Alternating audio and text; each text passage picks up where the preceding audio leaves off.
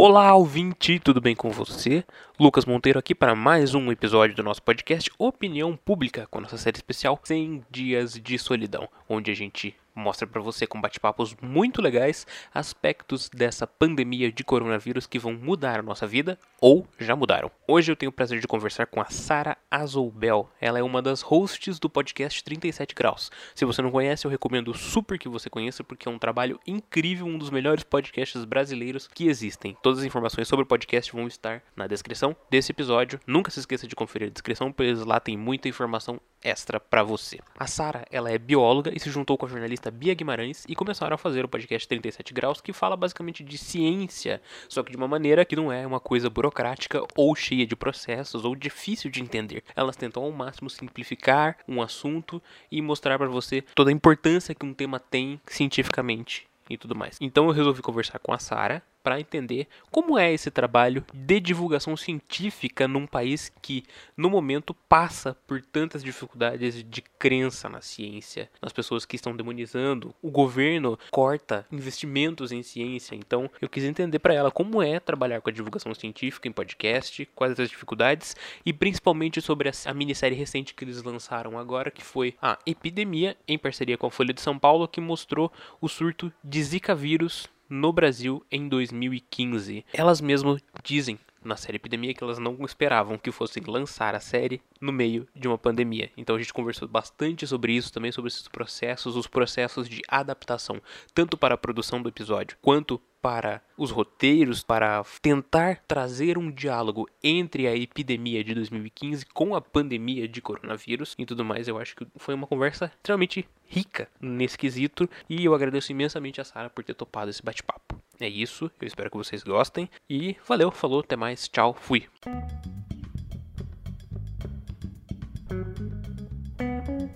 Alô? Alô, Sara? Oi, é, Lucas, tudo bom? Tudo em ordem também. Também. É um prazer estar falando com você, querida. Ah, obrigado. Obrigada pelo convite. Imagina.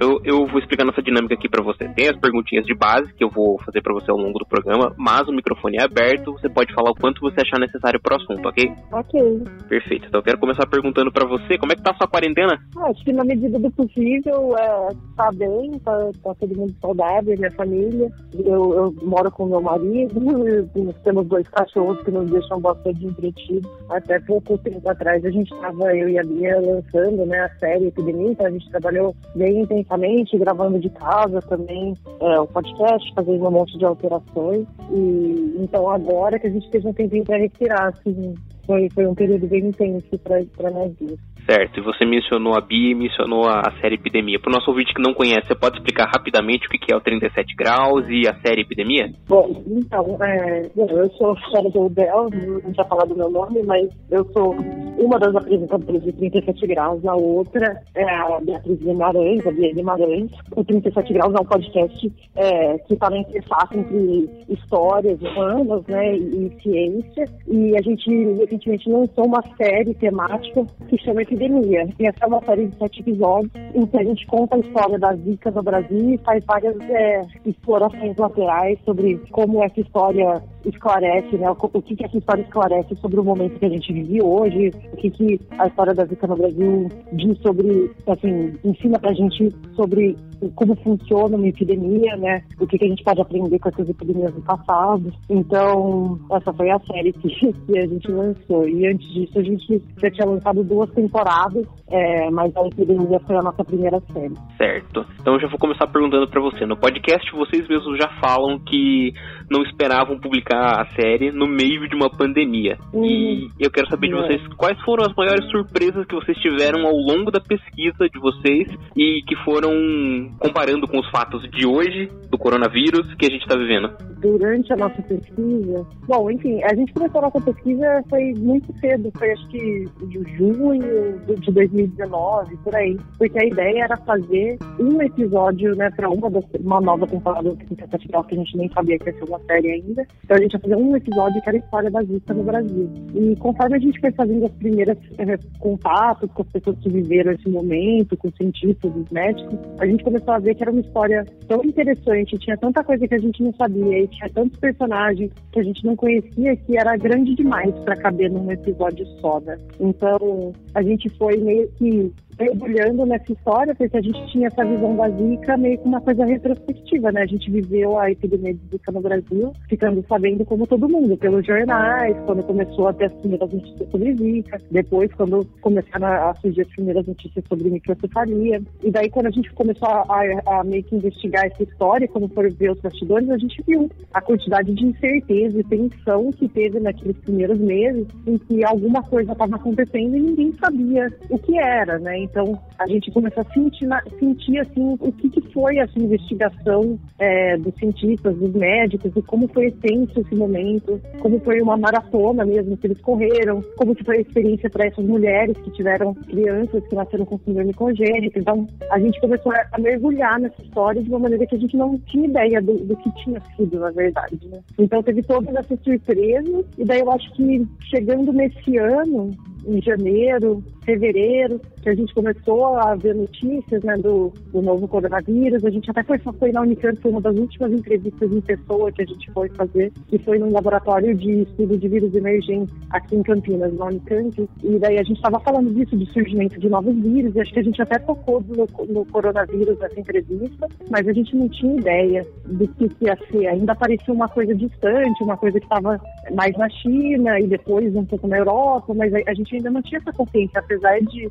de estar investigando esse, eh, né, o, surgimento de uma nova doença e os impactos que ela teve, já há meses a gente não teve essa, essa sentimento de que isso ia acontecer de novo tão rápido e ia virar nossas vidas de ponta cabeça. Assim. Então, não sei se isso responde sua pergunta, mas eu acho que foram várias surpresas, assim, é difícil escolher uma, e daí na hora que a gente lançou a série, na semana seguinte o estado de São Paulo já estava em quarentena, então foi todo um processo de adaptação, porque não dava para falar de uma epidemia sem levar em conta a situação que a gente estava vivendo, né? Tudo que a gente olhava, que a gente tinha escrito e planejado, parecia de anos atrás, porque a situação mudou tão rapidamente, tipo, de dia para dia a situação mudava de novo, o jeito que a gente pensava sobre a epidemia mudava, o jeito que a gente pensava sobre o surgimento de novos vírus, sobre o que uma epidemia poderia causar na vida das pessoas mudava. Então a gente fez, teve que meio que uma coisa que estava sendo preparada há meses, a gente ficou nessas sete semanas que a, a série é, foi lançada, foram sete semanas de trabalho intenso, em que a gente basicamente reinventou muitas partes da série, ou as partes que continuaram né, como planejado, a gente teve que meio que mudar o tom, como a gente falava as coisas, porque às vezes a gente olhava e falava, nossa, pô, tá parecendo que alguma outra coisa tá destacada do tempo, assim, sabe? Parece que não é, você lê isso aqui, parece que foi escrito antes do coronavírus. Então a gente teve que fazer muita, muita adaptação e, e, mudança de planos e aprender a trabalhar separado, aprender a trabalhar em casa, que eu e a Bia trabalhamos juntas, né? A gente faz todas as gravações juntas normalmente, sentamos juntos o dia inteiro e a gente estava numa situação completamente diferente, em que a gente não se vê pessoalmente desde março, né? Então foi outro, outra, outro aprendizado aí. Você mencionou que vocês tiveram que tirar alguns fatos que estavam meio deslocados do tempo. Vocês fizeram questão de revisar todo esse material para poder adequar com os fatos de agora? Foi, porque a gente, por exemplo, acho que principalmente nos primeiros episódios, é, a gente percebeu assim, que a gente ainda estava encontrando, antes, isso antes de lançar, na verdade, antes de lançar a gente tem várias versões vezes, do mesmo episódio. E antes de, de chegar nessa versão que foi lançada, uma coisa mudava muito rápido e o que a gente pensava sobre o que estava acontecendo mudava, então a gente tinha duas preocupações, na verdade. Uma é que o 37 Graus é um podcast que, em teoria, o que a gente, a nossa intenção é que se uma pessoa fosse escutar essa série, mesmo que fosse daqui a seis meses, daqui a um ano, ela tivesse, ela fosse perene, ela tivesse uma boa experiência escutando essa série, não parece, não é uma coisa para ser escutada só no momento. A gente não é um, um podcast de notícia quente que na semana que vem você já não pode escutar mais o episódio, sabe? Ficou velho, assim. Então, a gente tinha essa preocupação, fazer um episódio que fosse se manter no tempo. E é difícil, porque quando a informação está sendo atualizada muito rapidamente, o que, que você fala que daqui a três meses não vai parecer velho, sabe? E, e, daí a outra coisa era que também é isso, por exemplo, no começo a gente não entendia, assim, a gente ainda estava entendendo qual era a dimensão que o coronavírus, o Covid-19 ia ter na nossa vida, como que ele ia mudar a nossa vida, que foi uma mudança que atingiu praticamente todo mundo, o mundo inteiro ao mesmo tempo. Então no começo a gente, por exemplo, começou a ter, surgiu o coronavírus, a gente falou, pô, vamos incluir ele como uma das epidemias que surgiu. Aí a gente fez, deu alguns dias, a gente olhou e falou, nossa, parece que a gente está comparando o coronavírus com H1N1, sabe? Sabe?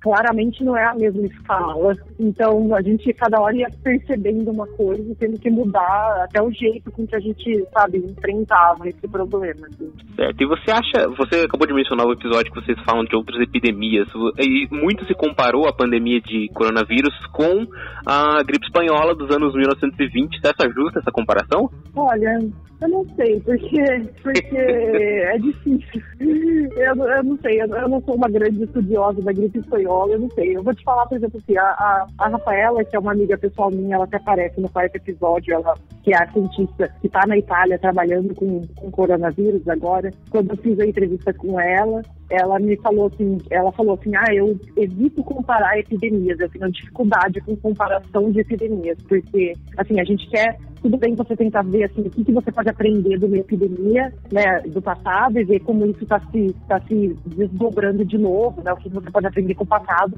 para entender o presente. Isso, acho que tudo bem. Mas ela, a gente mesmo também tenta evitar esse tipo de comparação, é, tipo, ah, se uma foi pior do que a outra, se uma, se ela não vai. Porque é muito difícil, né? É outra situação histórica, então era outro, outro contexto completamente. É, os vírus são diferentes, é igual a gente também, a gente é, puxa pontos né, entre, por exemplo, o coronavírus e a Zika na série, mas é, em nenhum momento a gente quis entrar numa comparação de tipo, ah, o que, que vai ser pior, né? Quem que está sofrendo uma consequência pior? Uma mãe que tem um filho ou alguém que vai perder, né? A gente não gosta de entrar nessas comparações porque é muito difícil você fazer uma coisa que seja justa, eu acho. É outro momento histórico e outro contexto, certo? Sim. Eu acho que o que dá para fazer é talvez extrair algumas lições das, das epidemias do passado para a gente tentar entender, né? Naquele, naquele episódio que a gente faz essa, essa viagem por outras epidemias, acho que a gente nem fala.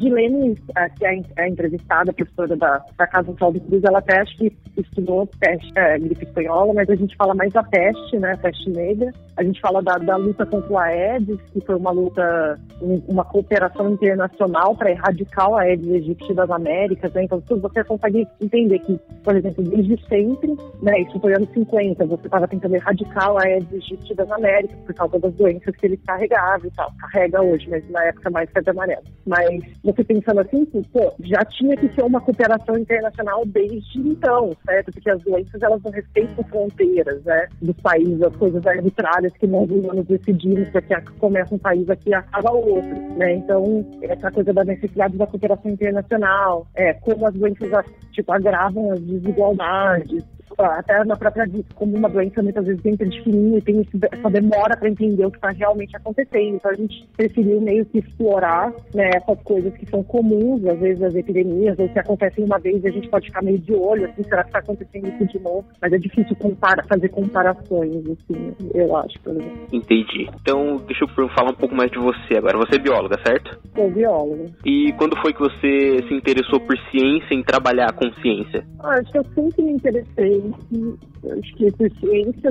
acho que sempre foi o que eu quis fazer. Então, nunca, na verdade, desde criança era o que eu queria, assim, então eu, eu fiz é, graduação e eu trabalhei muito em laboratório, trabalhei com muito com ciência. Eu, eu inclusive comecei a escutar muito podcast durante o meu doutorado e eu fui para Califórnia fiz o doutorado inteiro lá e eu escutava no laboratório, então eu fazia vários experimentos, eu trabalhava com regulação de genes e biologia bem molecular, mas eu sempre gostei meio, mesmo dessa coisa de estudar a vida, assim, meio que entender o que está acontecendo com os seres vivos. Acho que desde criança era o que eu mais me interessava, que foi a matéria que eu mais gostei e, e, eu sempre gostei disso, e minha família também tem um viés bem grande com a comunicação, com as artes, então é, era outra coisa que eu gostava, assim, mas sempre fiquei entre esses, esses dois mundos. Mas eu acho que eu não teria, acho que eu, com, na, na, trajetória que eu tive de vida, acho que a biologia acho que quase que foi a única opção para mim de faculdade, porque é, eu não, não, me vejo como eu teria feito outra coisa nessa época, pelo menos. E quais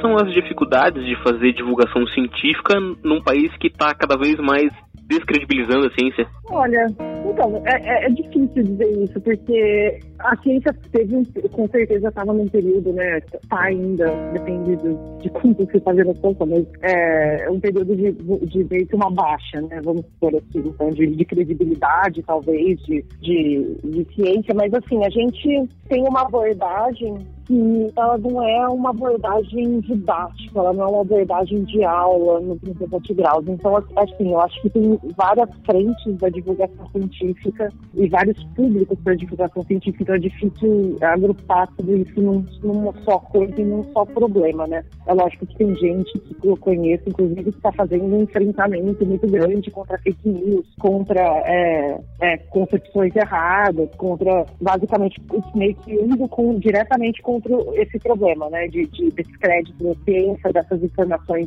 é, totalmente erradas que estão sendo repassadas cada vez mais e tal. Então, eu acho que nessa frente é super difícil, porque isso é uma indústria, né? Não é só algumas pessoas que estão disseminando é, notícias falsas ou tentando meio que minar né, a, a, a confiança, vamos colocar assim, do público na ciência. Acho que isso é uma indústria, né? Uhum. Então, as pessoas que estão indo contra essa indústria, eu acho que, que é uma, uma tarefa bem herculeana e super difícil, admirável. Isso eu acho que é bem difícil. No nosso caso, a gente não faz um enfrentamento dessa maneira, até porque, como eu falei, foi até meio que um acaso que a gente acabou falando do tema que estava quente no momento, né? Um episódio do 37 graus, ele demora às vezes meses para ser feito. Então é impossível para a gente né, fazer essa, essa coisa de falar do que está quente, com, é, com, contradizer uma informação falsa que está vindo. É, o que a gente tenta fazer é uma coisa muito mais de contar uma história, então o nosso conteúdo é muito mais para o jornalismo literário, até beirando para o entretenimento. A gente quer caber na vida das pessoas, a gente não quer ser tipo uma aula para a pessoa, a gente quer ter um, uma experiência que a pessoa vai ter, vai se informar de uma maneira agradável, de ser transportada para uma outra realidade, que também é um choque um pouco com essa história de falar do que está no momento, porque se a gente quer transportar o ouvinte para uma outra realidade, para conhecer outras pessoas, para conhecer outros mundos, a gente não está realmente fazendo isso que a gente está falando do que está acontecendo no dia a dia dele. Então, a gente mostra muito, né, os, nesse caso da série Epidemia, a gente mostra muito os bastidores da pesquisa, a gente mostra o processo científico, o que eu acho que é importante, porque as pessoas não necessariamente sabem como a informação é construída, às vezes elas têm um, um, um fato, uma informação que vem isolada, e daí logo em seguida vem outra informação que contra, aparentemente contradiz aquela primeira que ela teve. As duas, às vezes, vêm de fonte científica ou não, mas pode acabar, sabe, acho que essa confusão acaba minando um pouco também a confiança que as pessoas têm na construção do, do conhecimento científico. Eu acho importante que as pessoas saibam como é essa construção. Mas a, a nossa intenção é sempre contar uma boa história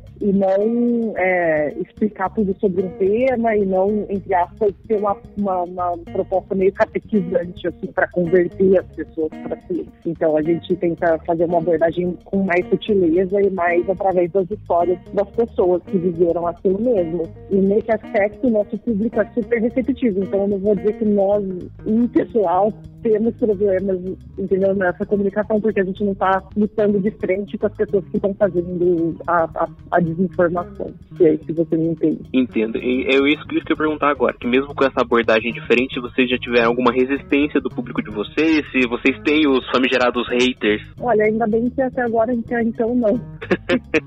Espero que continue assim. Perfeito. Então, é, agora que com tudo isso que você estudou sobre epidemias ao longo do, de 2019 para lançar a série agora, é, o, uhum. com esse olhar mais atento e mais ajustado, agora o que você acha que fica de lição pra gente? Olha, eu acho que o que tem assim nessa que é de que é em comum, né, a, basicamente todas essas epidemias que a gente olhou, que são coisas que é, é não dá para subestimar, né, uma doença, muito menos nos primeiros estágios do, do, do conhecimento sobre um vírus novo, uma doença nova. Né? A gente viu que no caso da Zika, você achava que era uma dengue light, é, você achava que era a doença mais leve, né, do trio de, de arbovírus, dengue, chikungunya Zika, você achava que Zika era a doença mais leve. Em seguida, a gente viu no que deu, né, aqui no Brasil. Agora também, a gente tem o coronavírus, ele mostrou a cara dele muito mais rápido, mas a gente também tem essa coisa de subestimar, será que vai ser ruim mesmo? Será que não vai chegar? E o né? Será que o sistema pode aguentar ou não? E as pessoas, é, as pessoas querem dizer assim, é fácil tentar subestimar isso e tentar esperar o melhor, né? Sem ter todas as informações, sem saber. Eu acho que a gente tem que tomar muito cuidado com isso, porque o resultado, em geral, não é, não é positivo quando a gente subestima né, a, a doença, que, que muitas vezes a gente não tem tanto controle assim sobre o espalhamento dela, né? No, a gente tem algum controle sobre o espalhamento dela, mas não total controle sobre o que ela pode fazer e como ela pode afetar. Então, outra lição seria que, e isso é sabido, mas é, essas epidemias, elas sempre, elas exacerbam desigualdades sociais, né? Então, o vírus não escolhe quem infecta, mas quem está numa situação mais vulnerável sempre tem menos suporte e acaba tendo impactos duradouros né, na, na, vida, que muitas vezes podem em uma geração ou mais. Então a gente tem que ficar muito, ter muito cuidado com, com como essa epidemia vai afetar né, um país que já tem tanta desigualdade quanto o Brasil. Acho que essas são duas coisas que eu sempre penso, assim, quando, quando eu olho para as epidemias. Né? E outra que eu penso também é que, é, você falou, né, eu trabalhei com laboratório muitas, muitos anos, com pesquisa, e às vezes tem, se tem essa tendência de se achar que pesquisas que não são imediatistas, né, pesquisas que não estão resolvendo um problema que é preciso para ontem, assim, tipo, que nem agora, tem, sei lá, tentando fazer uma vacina para o novo coronavírus. Isso a gente sabe que precisa para ontem, né? Mas tentar, por exemplo, descobrir que vírus estão circulando nos animais da fauna brasileira, né? Isso às vezes é meio que em segundo plano com, com, com pesquisa, ou até coisas mais básicas do que isso, olhando simplesmente para como vírus funcionam, sabe? Tem muita coisa que a gente não sabe ainda. É, e não estou só falando de vírus, estou falando de qualquer pesquisa, na verdade. Essa parte da pesquisa mais básica e, e da pesquisa não só em biológica, em todas as áreas, ela precisa de um financiamento contínuo, ela precisa ter um projeto de, de, de país, ela precisa ser parte do projeto de país. Porque senão a gente chega numa situação de crise, a gente não tem a infraestrutura, a gente não tem os especialistas e a gente não tem recursos para tirar essa, da onde tirar essas soluções, né? Porque é, quando você vê que nem agora, ah, novo teste diagnóstico para coronavírus, tipo, esse teste diagnóstico veio, que tem um publicado agora, que veio de uma técnica de CRISPR, que é, um, é uma coisa que foi descoberta porque é um sistema imune obscuro de bactérias, sabe? É uma coisa que explodiu, hoje é usado, tem mil aplicações. Então, é, você vai falar que não é para a gente estudar esse sistema imune de bactérias, sabe? É sim, tem que estudar tudo, porque é daí que vem as soluções quando a gente precisa. Então, acho que talvez uma das coisas é que no Brasil a gente vê que o financiamento para ciência, é igual o que você falou, né? A valorização dos créditos vem há anos caindo, caindo, caindo, caindo. E por sorte a gente ainda tem, né, um, um, uma boa base científica no Brasil. A gente tem muita gente competente, a gente ainda tem muitos laboratórios aí trabalhando, apesar das dificuldades, mas se isso continuar caindo do jeito que está, e se a gente esquece de financiar pesquisas que aparentemente não têm né, uma aplicação imediata, a gente daqui a 20, 30 anos vamos ter outros problemas e nós vamos ter os recursos para da onde tirar as soluções, sabe? Então, acho que isso é, é meio que importante lembrar também. Perfeito. Sara, pra gente finalizar aqui, eu quero saber de você. Você acha que o mundo ele nunca mais vai ser o mesmo depois dessa pandemia? Olha, eu acho que de certa forma não vai ser o mesmo, porque eu acho assim, algumas coisas podem voltar, mas assim, eu tenho certeza que quem, eu, pelo menos pra mim pessoalmente, né, eu nunca vou esquecer isso, isso vai ficar marcado na minha vida o resto da vida, né? Eu muito pra você também, pra todo mundo que tá vivendo isso também. Então, eu acho que a gente vai ter né, uma geração, uma população marcada por essa pandemia e, e espero que não por outras, mas nada, né? A gente não tem muita gente a indicação que a gente tem é que isso possa ficar mais frequente, né? O surgimento de novos vírus, o espalhamento de novas doenças. Então, espero que seja a única que eu viva, mas isso talvez não seja. E eu acho que muita coisa vai mudar assim, daqui para frente. Talvez algumas coisas voltem ao normal que a gente tinha antes, mas eu tenho certeza que tem outras que eu não sei se a gente vai conseguir pensar na, nas coisas da mesma maneira depois disso. Eu não sei. Eu, eu fico pensando assim, o tanto de contato né, pessoal que a gente tem, né? Espero que a gente não perca essa brasilidade, esse calor assim, Brasil, mas ao mesmo tempo a gente fica, pô, será que a gente vai manter, né? Será que eu vou continuar dando beijinho em todo mundo que eu não conheço para cumprimentar? Eu, eu não sei, na verdade. Então, eu acho que a gente não vai conseguir mais pensar em certas coisas sem passar pelo, pelo que a gente viveu. Eu acho que, em geral, né, esses, esses marcos históricos, assim, ainda mais um que marca o mundo inteiro ao mesmo tempo, é quase como uma grande guerra, né? Uma coisa que todo mundo vive ao mesmo tempo. Assim. É, acho difícil pensar que não vai ter um impacto bem duradouro aí pra frente. Maravilha. Sara, deixa suas redes sociais aí onde é que as pessoas te encontram, encontram 37 graus. Ah, é. Sim, o 37 Graus em qualquer aplicativo para podcast, nem no Spotify, Deezer, é só procurar por 37 Graus. É, nós temos essa última temporada que é a série Epidemia, que o melhor é ouvir na ordem, né, do, do primeiro episódio em diante. As outras temporadas você pode ouvir em qualquer ordem que você quiser. Ah, além disso,